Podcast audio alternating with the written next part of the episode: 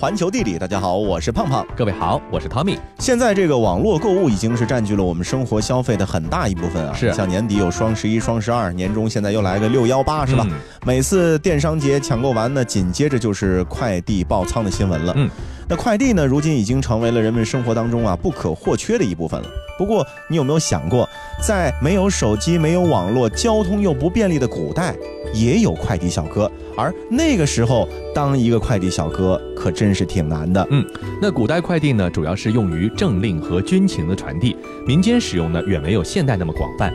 有信史可考，快递呢在中国上古的周代的时候呢就已经出现了。据《周礼》记载啊，当时周王朝的官职中呢就已经设置了一个主管邮驿物流的官员，叫做行夫。行走小百科，最原始、最主要的快递方式之一呢是步传，就是靠人工步行投递。到了春秋时期，马匹作为当时最主要、最便捷的交通工具，也被广泛的用于快递行业。秦朝统一中国以后，对快递有了快慢之分。一旦批注上“马上飞递”的字样，每天必须走一百五十公里；如果批注了“十万火急”的字样，那就要求速度更快了。那这个古代的快递业呢，是非常的重视保密的问题的。嗯，为了预防中途泄密、被人拆看或者伪造，古代是采取了不少特殊的手段。我们以秦代为例，当时呢有严格的交接和登记制度，同时对投递员的素质也提出了硬性要求，老弱和不诚信的人是不能担任投递员的。是，那防止泄密最重要的手段呢是密封、嗯啊，在秦代快递结绳处使用封泥，并且呢盖上相关的印玺，以防止私拆。嗯，写在绢素上呢，则是要装入书袋之中。汉代的时候啊，快递物品的封装工具和手段更加的丰富了。物品打包之后，还得加印章、印泥、封条，足见啊，过程是非常的繁琐的。嗯唐代以后，邮件保密制度和技术是更为的完善和进步了，也出现了多种先进的保密手法。瞧一瞧，看一看，新鲜的大闸蟹，先买先发，马上运走，送到长安也行，送到汴梁也可以，保证送到时还是活的。走过路过，不要错过啦！这人可真奇怪，生鲜快递又不是什么新鲜事儿，送就送了，还搞些古时候的名字，矫情。哈 哈呃，这位先生，我们在拍古装戏。别吹了，古代还能送大闸蟹，还生鲜，开什么玩笑？先生，这就不懂了吧？唐朝开始，生鲜已经可以通过快递来运送了。唐朝的时候的运输业就已经非常发达了，已经开始流行用快递来运送水产、水果这些生鲜的东西。当时平原郡就是在今天山东境内的一个地方，它进贡的螃蟹啊，就是用的快递。这种蟹呢非常贵重，为了保证新鲜，每年进贡的时候呢，都要用毡子密封起来，速递到京城。中国快递史上最著名的一次快递业务呢，可能就是给杨贵妃送荔枝了、嗯啊。这个荔枝的打包方式呢非常麻烦，快递小哥呢需要锯断毛竹，并且砍掉上半截，然后将下半截的竹筒剖开，把荔枝装进竹节里，再用铁丝扎紧竹筒，开口呢敷以黄泥，待其晾干凝固之后再进行运输。如此一来，这个荔枝藏在竹节之中，犹如是置于密封箱里，保证了口感。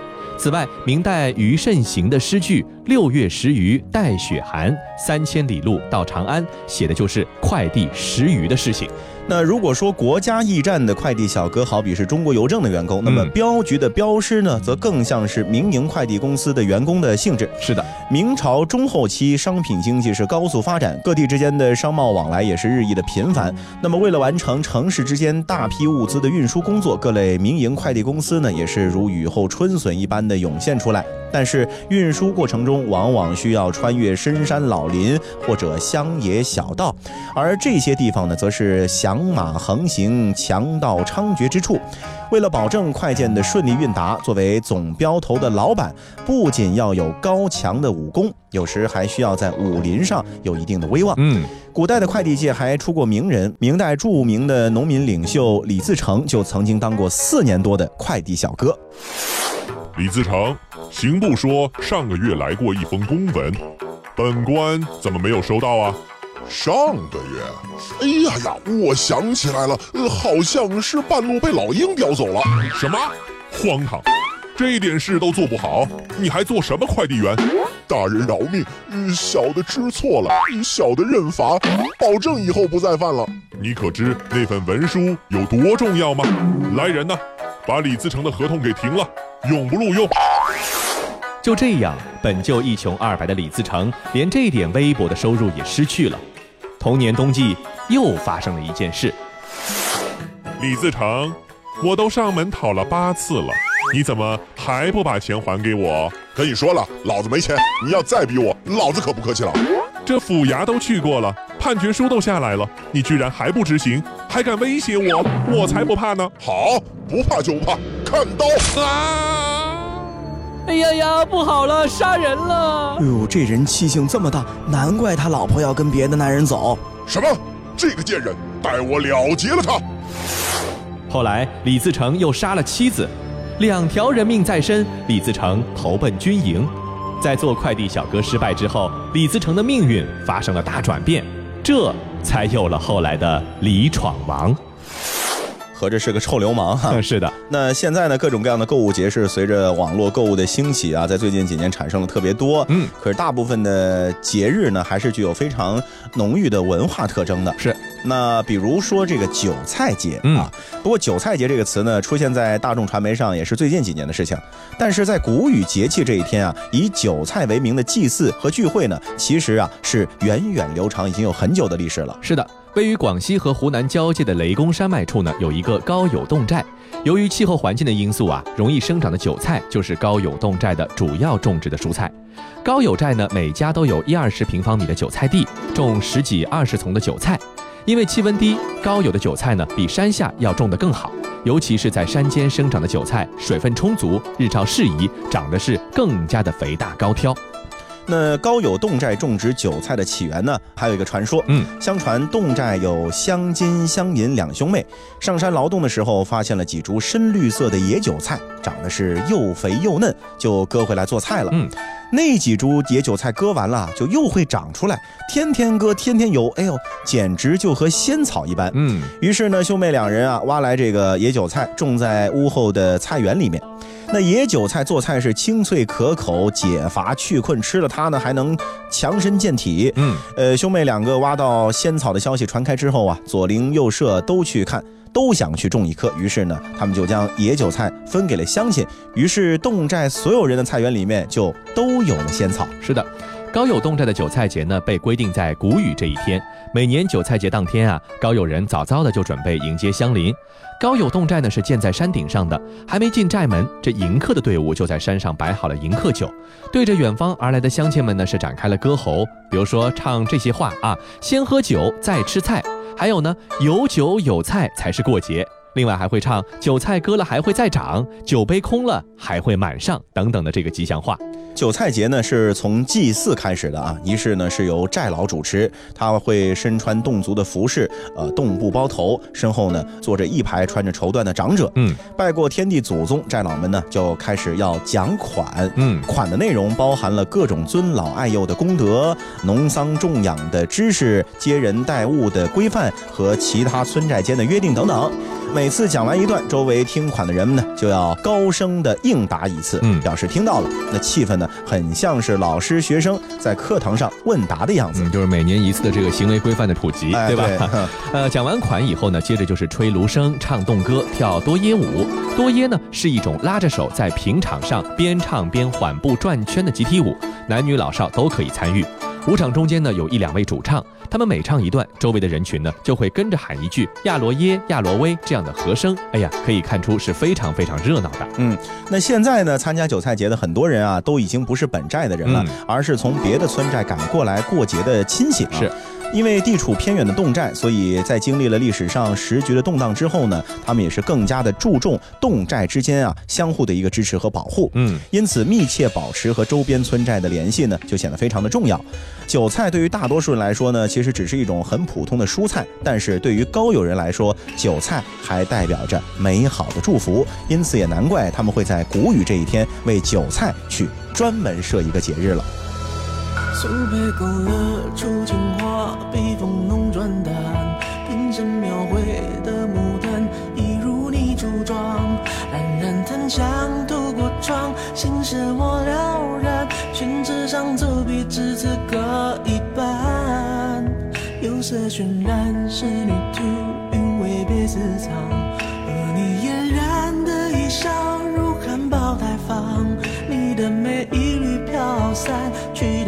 去不了的地方。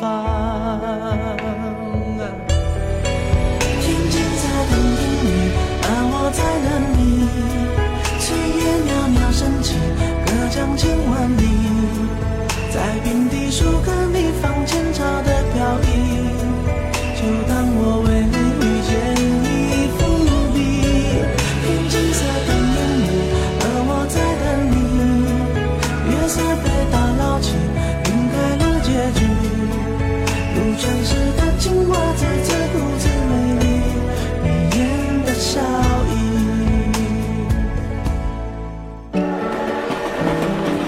环球地理。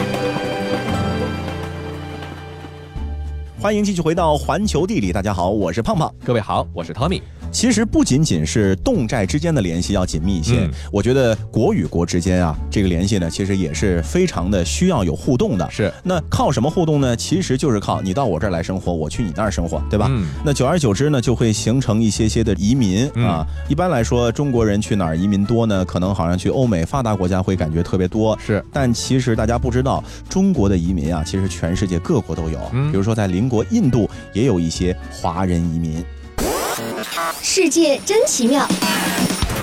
一七五七年，英属东印度公司控制了孟加拉地区，从此印度正式成为英属殖民地。作为首都的加尔各答形成了一个国际商港。当时的印度卢比比美元更有价值，比中国的货币更是贵出了十倍。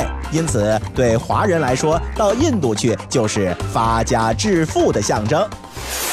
那个年代前往印度的华人呢，带去了自己的技艺，比如说广东南顺人呢去做木工，客家人呢是制鞋制皮，而湖北人呢是做安牙洗牙的工作，上海人呢则开洗衣店。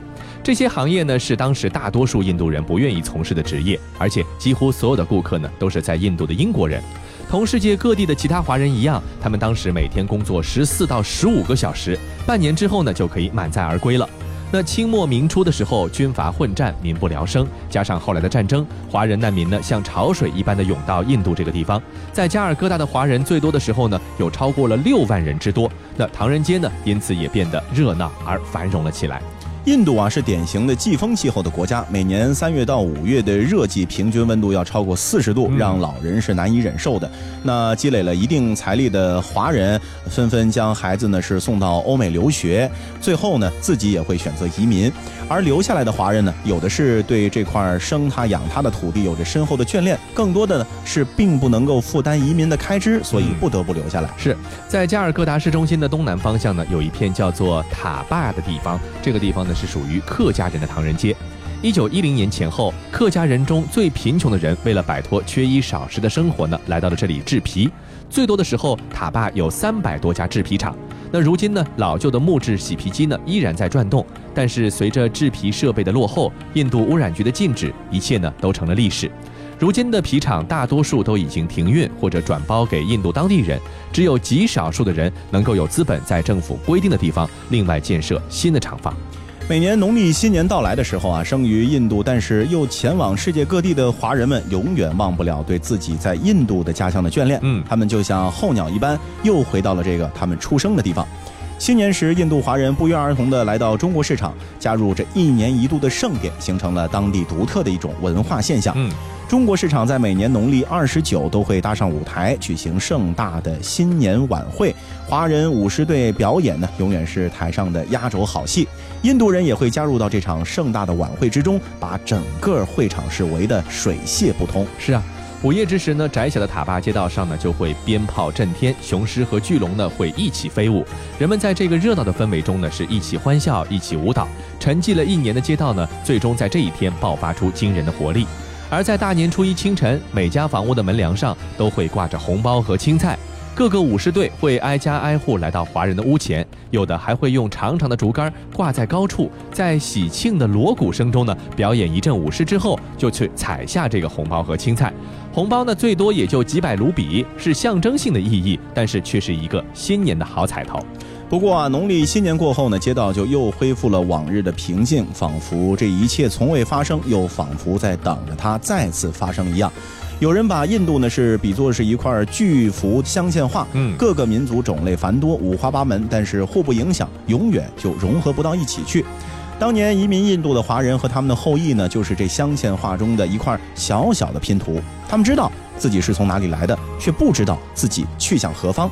他们没有办法完全融入印度，但是却依然坚持着自己的文化信仰。两百多年的岁月谈不上辉煌，也许有一天他们会被人遗忘，但是在印度的历史上，他们会留下属于自己的故事。嗯我们知道印度呢是曾经的英国殖民地，嗯那英国作为曾经的日不落帝国，在世界舞台上的辉煌的时间也是相当相当长的、嗯啊。但这样的辉煌呢，当然有着各种历史背景中的因素的交杂，但是却也离不开一场骇人听闻的大火。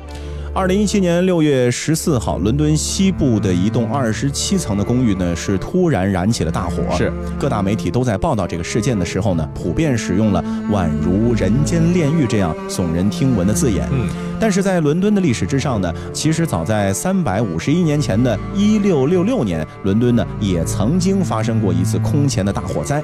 那场火灾真的把伦敦全城都送进了人间炼狱。不过除了损失啊，它还给伦敦带来了意想不到的收获。嗯，由于当时城市脏乱差的生活环境和被严重污染的水质，伦敦从中世纪开始呢，一直到近代早期，一直是瘟疫不断。一六六五年四月，瘟疫呢又开始在伦敦出现了。这次瘟疫的规模比以往都要大，并且呢是蔓延神速。到了同年的七月份，瘟疫呢已经传播到了伦敦的内城区，吓得当时的英国国王查理二世呢是屁滚尿流，带着全家老小是拔腿就跑，一直跑到了遥远的牛津郡才安顿下来。当年伦敦在大火烧起来之前呢，整个城市已经是闹了整整近两年的大瘟疫，这个瘟疫呢就消灭了近十万的人口。那么和国王的溜之大吉不同啊，伦敦市的主要官员呢，大多是选择留了下来，和城市共存亡。很快，伦敦的商业活动陷入了瘫痪，各大富商们是纷纷跑路，只有少数品格高尚的牧师、医生和药剂师才和伦敦的主要官员们一起留下来，陪伴广大民众共度难关，或者等待进入天堂。嗯，然而，很多人没等到天堂，却等来了一场大火。是啊。一六六六年的九月二号凌晨一点左右，一位布丁巷的面包师傅法里诺忘了关上烤面包的炉子，导致面包铺失火。这布丁巷呢是一条布满了木质建筑的狭小的小巷，火势很快的就蔓延开来。当时的英国政府呢还没有消防队，加上瘟疫肆虐，政府的防控能力本来就更趋薄弱，只能依靠当地居民呢积极展开自救。但这一切呢都是徒劳的，大火呢早已失去了控制。这场大火整整烧了四天四夜，在消灭无数民房的同时呢，还顺带吞噬了市政厅和老圣保罗大教堂。但是令人惊讶的是，事后统计遇难者呢，据说只有区区的个位数。不过，当代学者们呢进行了分析，说那些没有跑出来的人们呢，他的肉体早就在高温下已经气化了，所以说根本没留下任何的明显痕迹，也就根本没有办法通过遗骸来确定遇难者的准确的人数。嗯，但是也有人主张说啊，大火呢有一项旷世奇功，那就是消灭了当时的伦敦大瘟疫。伦敦博物馆的官方网页上就宣称，大火阻止了后续的疫情，因为啊，大火烧死了大量携带传染源的老鼠，也烧毁了肮脏破败的街区。不过，医学历史学家们普遍反对这样的说法，因为当时伦敦的瘟疫呢，其实整个欧洲都有爆发。那些没有发生过大火的欧洲城市，也都差不多是在同一时间就停止了疫情。嗯，换一句话说啊，这纯粹只是一个时间上的巧合。这么说来，难道大火带给伦敦人民的真的只是祸不单行吗？倒也并非如此。是的，一六六六年九月五号的时候呢，大火呢是宣告扑灭。大火一共烧毁了一万三千两百间的这个民宅，八十七座教堂，七万多市民呢是无家可归。不过复建计划呢也随之展开。在重建公共建筑的同时呢，伦敦还乘机淘汰了大量的木质民宅，代以石材建筑，居民的居住环境和卫生水平都有了很大的提升。对于防止瘟疫再度爆发，其实也是起到了作用的。那伦敦的重建呢，还促进了英国现代金融制度的建立啊。伦敦大火的威力呢，有力促进了保险业的变革，保险逐渐完善，提升了英国人进行商业拓展的信心，还在客观上呢，刺激了现代银行业的产生。由于查理二世无力偿还伦敦大火之后发生的民间借款，导致王室的信誉直线下降。在这样的情况之下，一种以国家信誉而非国王个人信誉为担保的新型信贷机构就应运。而生了。这个呢，就是英格兰银行。嗯，那灾后重建呢，还是促进了伦敦港口的建设。重建后的伦敦港的吞吐量比之前大为提高，适应了经济和贸易的发展，逐渐使伦敦成为了英国乃至欧洲的第一大港。繁荣的贸易和发达的海运，密切了英国本土和殖民地之间的经济联系，给英国商人带来了丰厚的利润，为英国18世纪工业革命在经济上夯实了基础，也使大英帝国这一人类历史上举足轻重的世界性霸权的产生也成为可能。那伦敦的重建呢，无疑是显著的影响了历史的进程，而这一切都拜那场空前大火所赐，大概呢也是很多人始料未及的吧。好了，以上就是本期节目的全部内容，感谢各位的收听，我们下期再见。我来到你的城市，走过你来时的路，想象着没我的日子，你是怎样的孤独？拿着你给的照片，熟悉的那一条街，只是没了你的画面，我们回不到那天。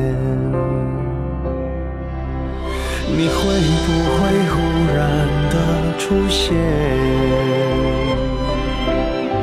在街角的咖啡店？我会带着笑脸，挥手寒暄，和你坐着聊聊天。我多么想和你见一面，